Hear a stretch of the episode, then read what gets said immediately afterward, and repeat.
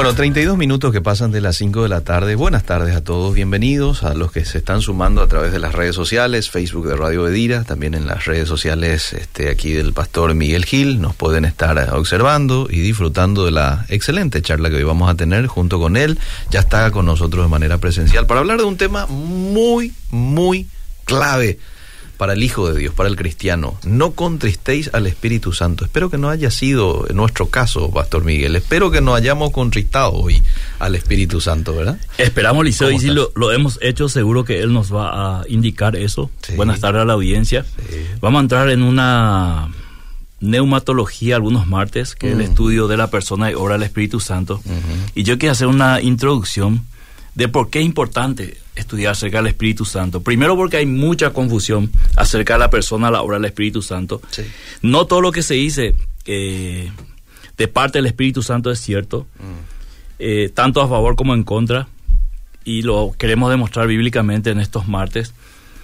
Se ha malinterpretado muchas cosas en referencia a su persona, eh, se ha abusado muchísimo en nombre del Espíritu Santo en algunos puntos se ha llegado al, extremo de que muchos han rechazado manifestaciones del Espíritu Santo justamente por el abuso de unos cuantos y otros han ido al otro extremo de limitar la obra del Espíritu Santo del mover.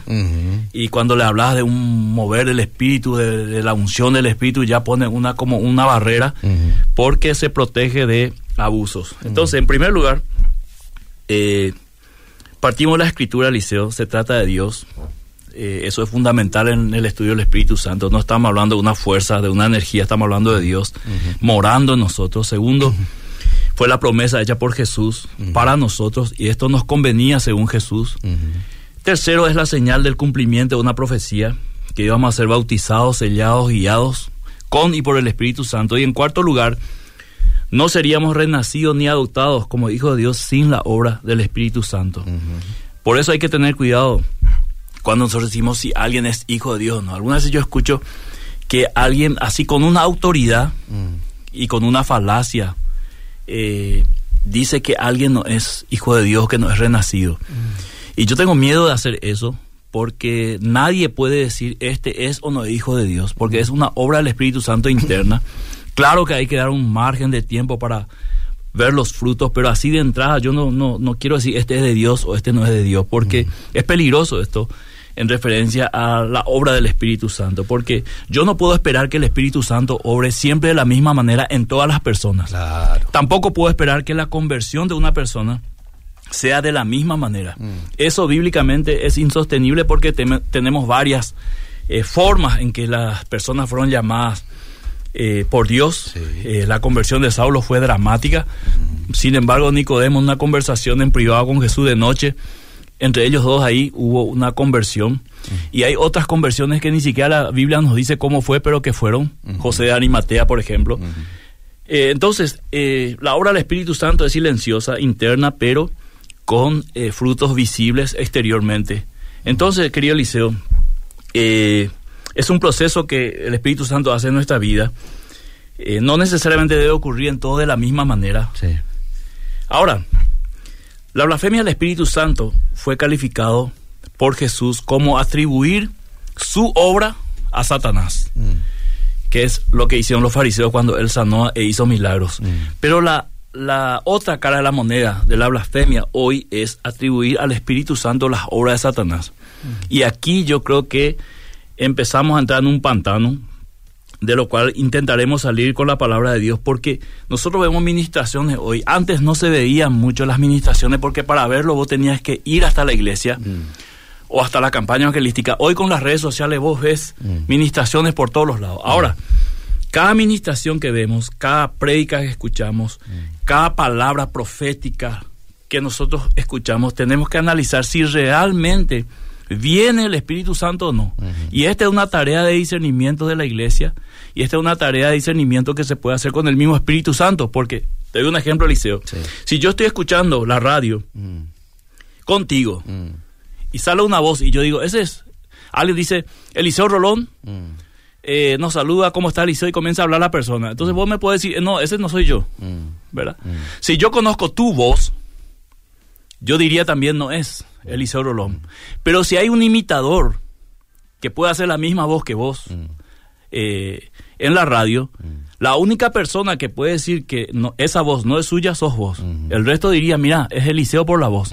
Entonces, lo mismo pasa con el Espíritu Santo. Cuando hay una administración, cuando hay una palabra profética, cuando vienen profecía y todas estas cosas que nosotros vemos hoy y se ha visto a lo largo de la historia, el único que puede decir es o no es es el Espíritu Santo. Y por eso urge a la iglesia conocer la voz del Espíritu Santo y conocer más del Espíritu Santo. Y por eso hoy entramos en esta etapa de estudio neumatológico de la persona de obra del Espíritu Santo. Entonces, esta, esta blasfemia hoy de tantas cosas que suceden que no son del Espíritu Santo, pero que son atribuidos al Espíritu Santo y como que entonces la gente acepta esto y esto es peligroso porque hay cosas que el Espíritu Santo no haría, no diría y tenemos que saberlo como iglesia. Entonces, ahí, eh, ahí, me podés decir, por ejemplo, un ejemplo para que la gente se, se, ubique un poco en a qué te estás refiriendo con eso. Hoy diría yo, lo que más se ve, por ejemplo, son las profecías, las revelaciones. Mm.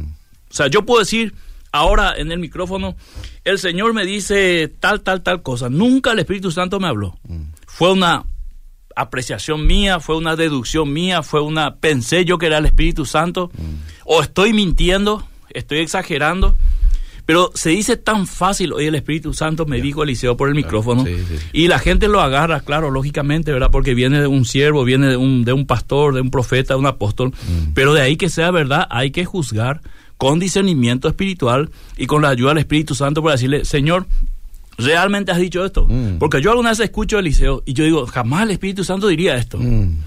O sea, me cuesta mucho creer que el Espíritu Santo diga tantas... Eh, ¿Cuál sería el término apropiado técnicamente para no ofender a nadie y para no, eh, vamos a decir, reducir mis palabras a una... A una sola. No, no, no, a, rebajar el nivel Eliseo del programa. Eh, barbaridad vamos a utilizar, que es algo más normal, ¿verdad? Mm. Algo más genérico también. Yo no puedo creer que el Espíritu Santo pueda decir tantas barbaridades, mm. así de una. Mm. Es como que el Espíritu Santo está hablando.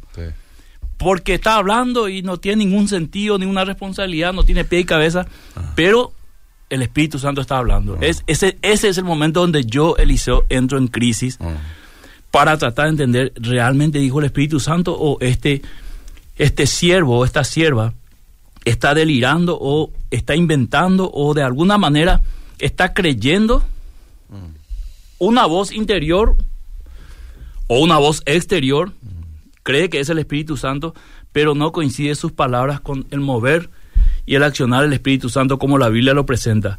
Entonces, eh, hay que hacer una observación en esto también. Esto es toda una introducción, Eliseo.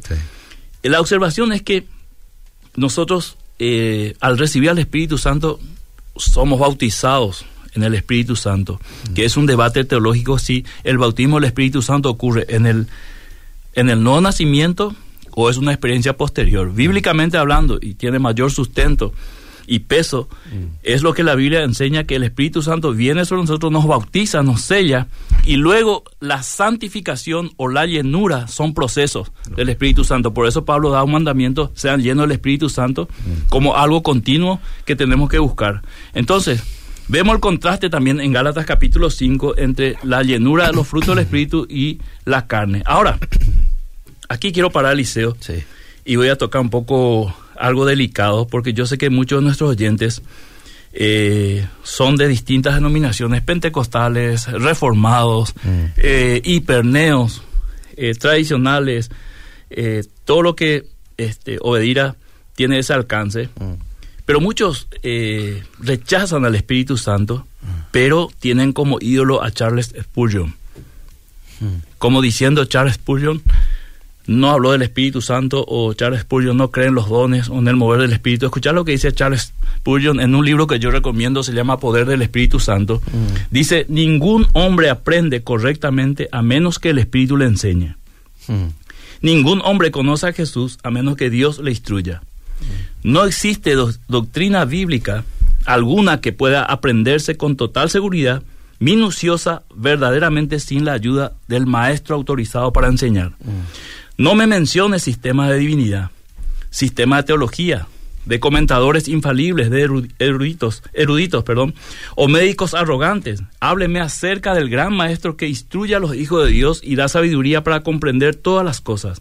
El Espíritu Santo es el maestro. Lo que digan los demás no tiene importancia. Mi descanso no está en la autoridad vanagloriosa de un hombre. Tampoco usted debe descansar en ella. No debe dejarse llevar por las artimañas de los hombres ni por las palabras engañosas. El Espíritu Santo descansa en los corazones de sus hijos. Ahora, cuando uno cita a Spurgeon o pone un, vamos a decir, publica algo de Spurgeon, da la sensación de que Spurgeon es la palabra autorizada. Mm. Y el mismo Spurgeon está diciendo, nadie, ningún teólogo ni erudito, mm. tiene la última palabra acerca de doctrina sino el Espíritu Santo. Entonces, no importa quién diga, lo que dice tiene que concordar con la palabra de Dios, guiado por el Espíritu Santo. Entonces, con esta introducción, Liceo, vamos a ir al mandamiento de no contristar al Espíritu Santo. Eh, muchas cosas se dice y se hace en nombre del Espíritu Santo. Creo que una de las oraciones que menos hacemos los creyentes es pedir perdón por contristar al Espíritu Santo. Mm. No sé si en nuestras oraciones suele estar constantemente perdón, Espíritu Santo, por contristarte mm. con esta acción, con esta palabra, o como dijiste, con este pensamiento, o dejando de hacer lo bueno mm. sabiendo hacerlo. Creo que uno de los discernimientos menos efectivos es cuando no nos damos cuenta que el Espíritu Santo está entristecido en nuestro interior. Eh, Sansón no se dio cuenta que el Espíritu de Dios ya le había abandonado o se había apartado de él. No se dio cuenta, porque probablemente nunca tuvo el, interés de ver si el Espíritu Santo estaba todavía activo en él como siervo de Dios. Entonces tomamos como prioridad discernir espíritus demoníacos, pero no a aquel que mora en nosotros. No es una prioridad entender mejor al que mora en nosotros, pero muchos están obsesionados y leen libros y escuchan prédicas horas y horas sobre cómo dice mi espíritu que ni siquiera sabemos si realmente ese es su nombre. Y te doy uno. Mm. Espíritu de Pitón. Eh. ¿Escuchaste ya? Sí, escuché. Yo no sé dónde sacaron, ¿verdad? Claro, sé el contexto, ¿verdad? Mm. Pero históricamente, ¿de dónde se sacó? Eh, claro. De la Biblia no. Bueno, si alguno me dice, Pitón es la serpiente antigua que es Satanás, bueno, acepto, ¿verdad? Pero yo sé que en ese contexto, cuanto más espectacular y más llamativo es el mundo de los demonios, más se vende. Pero no sabe eh, exactamente cómo obra el Espíritu Santo, pero sí sabe todos los nombres de los otros espíritus, ¿verdad? Espíritu de Jezabel, espíritu de esto, lo otro, ¿verdad? Eh, como diría un viejo amigo, a quien le mando saludos en el Chaco, no voy a dar su nombre, sino van a, a, se va a descubrir que él es el dueño de esa frase. Él dijo una vez en un campamento, cuando uno de los muchachos estaba con con un comportamiento medio raro, hay que reprender el espíritu de tilingo. que salga ese espíritu de tilingo, ¿verdad? Entonces, eh, esto es para exagerar un poco que muchas veces conocemos más de lo que no es mm. y no conocemos nada de aquel que es, que es el Espíritu Santo. Mm. Él nos guía, Él nos inspira, nos ilumina, Él nos quebranta, nos enseña, etcétera. Mm. Así que yo te pido que leas ahora Efesios 4:30, porque ese va a ser nuestro texto base y de ahí vamos a dirigirnos hacia lo que es contristar al Espíritu Santo, usando el contexto, lógicamente, como una hermenéutica saludable y entender un poco cuándo estamos contristando al Espíritu Santo y por qué Pablo decía que no hay que hacerlo. Y no contristéis al Espíritu Santo de Dios con el cual fuisteis sellados para el día de la redención. Ahora, yo te pido que leas del versículo 1 al 6 para entender un poco el contexto yo pues preso en el Señor os ruego que andéis como es digno de la vocación con que fuisteis llamados, con toda humildad y mansedumbre, soportándoos con paciencia los unos a los otros en amor, solícitos en guardar la unidad del Espíritu en el vínculo de la paz, un cuerpo y un espíritu como fuisteis también llamados en una misma esperanza de vuestra vocación, un Señor, una fe, un bautismo, un Dios y Padre de todos, el cual es sobre todos y por todos y en todos. Bien, Eliseo este, el contexto habla de una unidad del espíritu. O sea, en primer lugar inicia el tema hablando de la unidad del espíritu. Y antes de que alguien me juzgue como ecuménico, voy a pararme en este texto y que el texto nos hable. Contristamos al Espíritu Santo cuando no hay unidad o no hay una disposición, una intención, una búsqueda de la unidad. Y esto lo vemos lastimosamente en el círculo evangélico cristiano, como yo vivo en mi perímetro, como diría Piñón fijo en una canción, mm. aquel payaso, cada uno en su cuadrado, mm. cada uno con su doctrina, cada uno con su confesión de fe, mm. ¿verdad? Cada uno creyendo que tiene la verdad revelada completamente, cada uno creyendo que sus pastores o sus predicadores de sus denominaciones son los mayores exponentes de la Biblia, el resto no existe. Esta actitud, Eliseo querido, yo puedo decir con toda libertad, y responsabilidad bíblica, esto entristece al Espíritu Santo, porque no hay un mínimo de, interés de unirme. Yo te puedo dar ejemplos y muchos se van a molestar y dejo picando la pelota en el campo de ellos.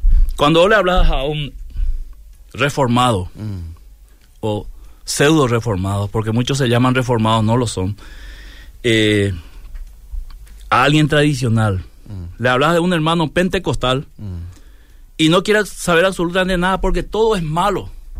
No está mirando con los ojos del Espíritu Santo la conversión de este hermano, su santidad, su ética, no está viendo su consagración, sino solamente le está juzgando porque viene de un contexto que a mí no me gusta.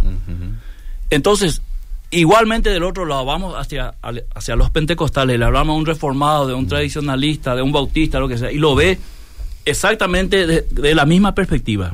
Es una persona fría, no cree en los dones, este, no predican, en sus cultos no pasa nada, es, su culto es una ladera, que eres hielo, ahí hay una iglesia este, tal, ¿verdad? Menonita, bautista, lo que sea. Entonces, en este espíritu no hay unidad. Entonces podemos decir, concluir categóricamente que el Espíritu Santo se contrista cuando nosotros no tenemos esa intención personalmente o congregacionalmente o denominacionalmente, porque yo puedo ver, querido Eliseo, con los años de ministerio que tengo encima, que algunas de esas enseñanzas divisorias ah. vienen de la misma denominación. Es como un eh, mensaje general a los pastores, a las iglesias, miren, estos no son nuestros hermanos, o esto con estos límites, este, con estos cuidados, ojo con esto, guarda, ¿verdad? Así estamos. Entonces cuando aparecen, lógicamente los hermanos que son enseñados así, automáticamente ponen una barrera y no hay un espíritu de unidad.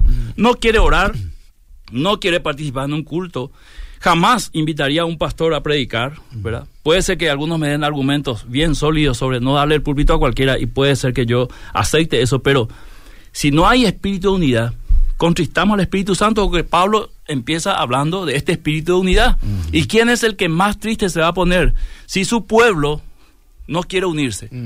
Es como un padre que, cuyos hijos no quieren almorzar juntos, no quieren participar en el cumpleaños del otro. ¿Cómo se sentiría ese papá? Entonces, cuando no hay intención de buscar los puntos comunes de nuestra fe, muestra que no tenemos ninguna intención de buscar esta unidad del espíritu. Mm. Porque está bien, somos diferentes, Liceo. Hay distintas posturas sobre distintos aspectos. Hay algunas muy, muy, la brecha son, es muy ancha mm. y hay otros donde se puede nadar en esa corriente. Y no quiero eh, que me tilde de populista mm. ni demagógico, porque yo puedo transitar un trecho con un hermano tratando de entender por qué él ve así este, este aspecto de la Biblia, ¿verdad? Porque muchos de nosotros hemos recibido enseñanza, y voy a un punto específico. Todos los que se denominan calvinistas tienen una soteriología basada en lo, que Calvino este, escribió, y los que se denominan arminianos de la misma manera. Y digo yo, ¿por qué no pueden congeniar? Lo que vos ves en las redes sociales es un ataque continuo de ambos lados. O sea, es como no hay reconciliación. Y si vos analizar la historia y estudiar, y yo pido que estos pseudos teólogos del teclado estudien la historia de cómo este, hay puntos de unión mm. en, la, en lo que creía Arminio y Calvino, mm. ¿verdad? Mm. Pero eso no significa que yo con el Espíritu Santo no pueda transitar con mi hermano, ya que él cree que la salvación se da de esta forma y yo creo de esta forma. ¿Cuál es el impedimento? Ah. ¿Puedo yo decirle desde mi calvinismo al arminiano, no sos salvo? Mm, Eso sería como entrar en el campo del Espíritu Santo y viceversa. Yo no me animo a decir Eliseo, ¿verdad? No me animo a decir. Por eso hace rato me dejé los debates, porque son inútiles, porque repiten como loro muchos eh, lo que escuchan y no han leído la historia. Eh, no conocen la Biblia, repiten versículos, porque son los versículos que estuvieron siempre ahí para justificar una doctrina Pero cuando lees la Biblia, vos puedes desmantelar todos esos versículos y caen por su propio peso mm. y encontraste, te encontrás con sorpresa. Mm. ¿Entendés, Eliseo querido? Para ambos lados, digo, ¿verdad? Para aquel que cree que la salvación se pierde, para aquel que dice que no, ah. para aquel que en la doble, eh, cree en la doble predestinación, para aquel que dice no, este, yo puedo elegir a Dios en mi libertad. Ah.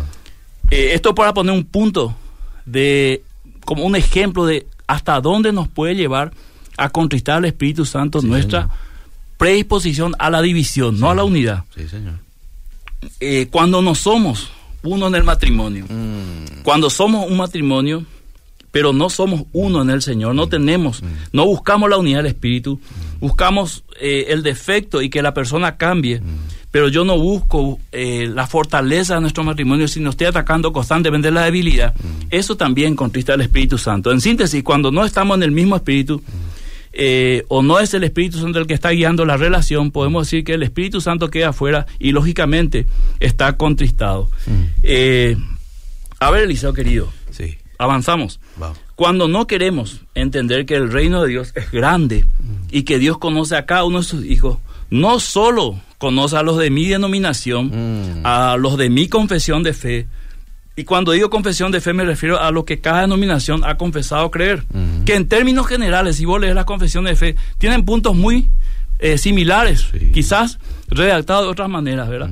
Eh, y las diferencias son en cuestiones debatibles, pero veamos esto en una visión cristológica de la Biblia, en Juan capítulo 10, versos 15 y 16, cómo el Señor lo ve. No importa cómo yo lo veo. ¿verdad? Yo que vengo de una confesión anabautista, no importa cómo lo vio menos Simons. Claro. ¿Verdad? Yo tengo que, estoy obligado a ver cómo lo vio Cristo. Si coincide, gloria a Dios. Y si no coincide, me tengo que jugar por Cristo. Y esto muchas veces no queremos hacer por tradición, por muchas cosas. Y no debemos idolatrar a los papas evangélicos o protestantes, porque si uno lee la historia de la Reforma Liceo, Está bien, la reforma fue un boom, y trajo muchas bendiciones, pero si vos conoces la historia, vas a ver las barbaridades que se cometieron y cómo los propios reformadores se fueron separando, separando, separando, porque eso es parte de nuestra esencia, Liceo querido. Así que Juan capítulo 10, versos 15 y 16, verlo de una visión cristológica. Así como el Padre me conoce y yo conozco al Padre y pongo mi vida por las ovejas, también tengo otras ovejas que no son de este redil aquellas también debo traer y oirán mi voz y habrá un rebaño y un pastor. ¿Sabe a quién le está diciendo Jesús esto? ¿A quién? A los judíos. Mm. ¿Y sabe a quién se está refiriendo? Los gentiles. A los gentiles. En una cosmovisión judía esto no entraba y lo mm. podemos ver en Hechos capítulo 10, mm. cuando el Señor le dice a Pedro que entre en la casa de Cornelio y predique. Pedro después en su informe en Jerusalén dice, ustedes saben como judío cómo eso es algo abominable para mí. Sí. Pero en la visión el Señor me habló. Mm. Quiere decir que Dios rompió una estructura judía, una estructura mental, mm. y puso la mentalidad del reino que es abierto. Entonces Jesús está anticipando esto y esta es la manera correcta de ver al pueblo de Dios para no contristar al Espíritu Santo. Puede ser que no me guste tal predicador, pero yo no puedo decir que es satánico, porque yo no sé si el Espíritu Santo está haciendo una obra en él. Puede ser su desobediencia, puede ser su, su mala teología, pero yo no puedo decir que el Espíritu Santo no está trabajando en él, porque esto sería mucho atrevimiento, porque quizás el Espíritu Santo está trabajando y hemos tenido, por ejemplo, eh, grandes predicadores que iban por un rumbo errado teológicamente y después, en un momento dado, como que giran y dicen, yo estuve enseñando equivocadamente y ahora me arrepiento y eh, confieso que aquello no estuvo bien. Mm. Lo hemos tenido eh, varios ejemplos. Dante Gebel hace poco hizo una confesión de cómo la iglesia eh, enseñaba y veía algunas cuestiones. Y eso es plausible, querido Eliseo. Entonces, esto incluía a gentiles, que en ese momento era imposible para un judío concebir que el gentil era parte del cuerpo de Dios, ¿verdad? Del cuerpo de Cristo, perdón. Entonces, para muchos es inconcebible que una persona pueda ser un siervo de Dios mm. solamente porque en mi cuadrado, en mi perspectiva, no entra, no entra mm. ¿verdad? Pero no sabemos en la perspectiva del Espíritu Santo. Pablo lo entiende en una, en una revelación de un misterio que él habla en Efesios, que, las, eh, que había ovejas que hasta ahí no eran parte del reino, mm. sin embargo siempre lo fueron en el plan de Dios. Por eso dice Pablo, el misterio finalmente es revelado que los gentiles también eran parte del pueblo de Dios. Entonces, esto, esto para los que quieren debatir sobre la elección, ah. eh, me encantaría hacerlo. Porque si tomamos al pueblo judío mm. como los elegidos, mm. en el plan anterior de Dios ya figuraban los gentiles, solo que en el Antiguo Testamento parece que no se veía mm. o no se entendía hasta que Pablo lo entiende por una revelación y dice, estos también son parte del pueblo. O sea, en pocas palabras está diciendo, este es el verdadero pueblo de Dios, compuesto por judíos y gentiles, porque este era el plan de Dios. Y nosotros pensábamos como judíos que nosotros éramos únicos. Mm. Entonces, por esto es importante pensar y verlo de la manera del Espíritu para no contristarlo. Marcos capítulo 9, verso 38, Liceo, al 42, para ampliar un poco más este concepto. Marcos 9, verso 38. 38. Dice... Eh, Juan le respondió diciendo, Maestro, hemos visto a uno que en tu nombre echaba fuera demonios, pero él no nos sigue, y se lo prohibimos porque no nos seguía. Pero Jesús dijo, no se lo prohibáis, porque ninguno hay que haga milagro en mi nombre que luego pueda decir mal de mí. Porque el que no es contra nosotros, por nosotros es, y cualquiera bueno, hasta ahí, ¿verdad? Tal 40. Sí.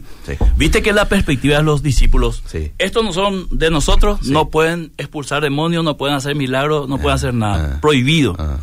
Ellos pensaron que Jesús iba a aplaudir la decisión de ellos, mm. pero Jesús corrige esto, mm. diciendo, no, mm. esto es parte de una obra del Espíritu Santo. No importa que no estén caminando con nosotros, las obras de liberar demonios, de presentar el reino de Dios y de hacer bien es una obra de Dios. No es exclusividad de una denominación de un ministerio. Cualquiera lo puede hacer, que Dios le autorice o le dé poder para hacerlo, lo puede hacer bajo el poder de Dios. No hay que impedir. Esto es una visión del reino, querido Eliseo, y esto, diríamos, alegra al Espíritu Santo y lo contrario sería que lo contrista. Entonces, en la oración de Jesús en Juan 17, fue que sus discípulos sean uno, como una manifestación del espíritu de unidad. La pregunta, Eliseo, ¿vemos esto hoy? Hmm. ¿Vos ves o percibís, Eliseo, esta unidad? Solamente aquí en Paraguay, para hablar, para no ir lejos, ves que el pueblo de Dios está unido, hmm. que los ministerios se apoyan, hmm. este, ves eso en las redes sociales, oh. o cada uno en su cuadrado, como dijimos, como esa canción para los niños. Yo particularmente no veo una unidad abierta, querido Eliseo, y hago mea culpa de haber aportado poco seguramente para esto mm. y me arrepiento delante de la audiencia, delante del Señor y trabajo en esto, Eliseo, enfocado mm. en bendecir otros ministerios, en apoyarles lo que yo pueda, tratar de no eh, caer en ese error de las redes de burlarme o de enseguida juzgar un ministerio sin conocerlo a profundidad. Y creo que esto no es un error, sino yo lo considero con toda humildad y con la madurez que estos años me ha dado, esto considero que es del Espíritu Santo, ¿verdad? Porque yo he aprendido, Liceo, este año 2022, muchísimos de siervos que nunca sabía de su existencia y que yo había devorado libros y mi esposa es testigo, he escuchado prédicas de las 8 de la noche hasta las 4 de la, de la mañana de grandes exponentes de la palabra. Pero el Señor me estuvo hablando en este año 2022 a través de siervos humildes bajo un mango, con su Biblia todo rota, con un español forzado. Nunca cursó un, estudio bíblico, nunca pasó por ni enfrente de un seminario, pero la sabiduría del Espíritu del Liceo querido tenés que estar ahí para entenderme.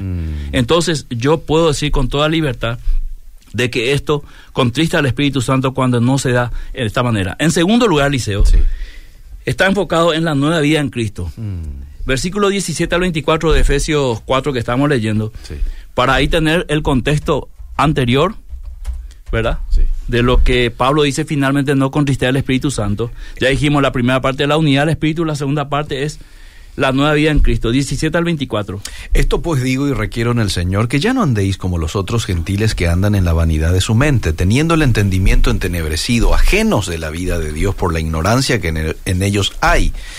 Eh, a ver, ¿dónde se me fue? Ajeno que en ellos hay. Eh, me apareció ahí algo y se me, se me fue. 17 al 24. Eh, dice, ajenos de la vida de Dios por la ignorancia que nos hay, por la dureza de su corazón, los cuales, después que perdieron toda sensibilidad, se entregaron a la lascivia para cometer con avidez toda clase de impureza. Mas vosotros no habéis aprendido así a Cristo. Si en verdad la habéis oído y habéis sido por él enseñados conforme a la verdad que está en Jesús, en cuanto a la pasada manera de vivir, despojaos del viejo hombre que está viciado conforme a los deseos engañosos, y renovaos en el espíritu de vuestra mente, y vestíos del nuevo hombre creado según Dios en la justicia y santidad de la verdad. Resumiendo, Eliseo, por una cuestión de tiempo, algo que contrista al Espíritu Santo es que uno haya dicho mm. que el Espíritu Santo vino, le dio nueva vida, le bautizó, mm. mora en él, sin embargo, su comportamiento es totalmente opuesto a lo que dice la palabra de Dios. Mm. Entonces la intención de vivir conforme a lo que Dios quiere, eso alegra al Espíritu Santo porque le permite trabajar, transformarnos, hacer cambios en nuestra vida, en nuestra mentalidad. Y esto es obra exclusiva del Espíritu Santo cuando nos entregamos completamente a Él. Voy a cortar esta parte por el tiempo. El Espíritu Santo sabe lo que va a ocurrir cuando andamos en la carne. Mm. Esto ya está cantado. Mm sabe lo que va a pasar cuando discutimos en esa, desde esa perspectiva, cuando hablamos, escribimos, etcétera. Por eso, cada publicación en las redes sociales hay que tratar de discernir de dónde viene. Del Espíritu Santo, lo que el Espíritu Santo guió, o fue totalmente de la carne. Y esto nos ayuda al Espíritu Santo a hacer. Sin Él es imposible, Liceo.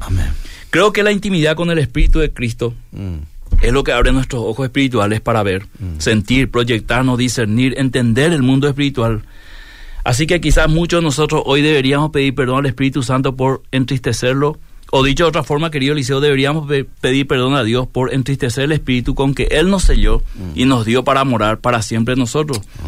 ¿Qué padre no se entristecería al ver a su, a su hijo con un con una intención de no agradarlo, de no respetarlo, de no considerarlo. ¿Qué esposo o esposa no se entristecería al ver que su cónyuge está tratando de no agradarlo ni no respetarlo. Entonces el Señor nos ha dado el Espíritu, nos ha dado una ruta a seguir, Él es nuestro GPS, nuestro guía, eh, Él debe tener el, mando. Nadie encontraría hoy una dirección sin la ayuda eficaz del Espíritu Santo. Entonces es mejor rendirse a su guía, tratar de agradarlo, tratar de vivir conforme a la palabra que Él inspiró. Así que este camino de santificación nadie puede caminar sin el Espíritu Santo.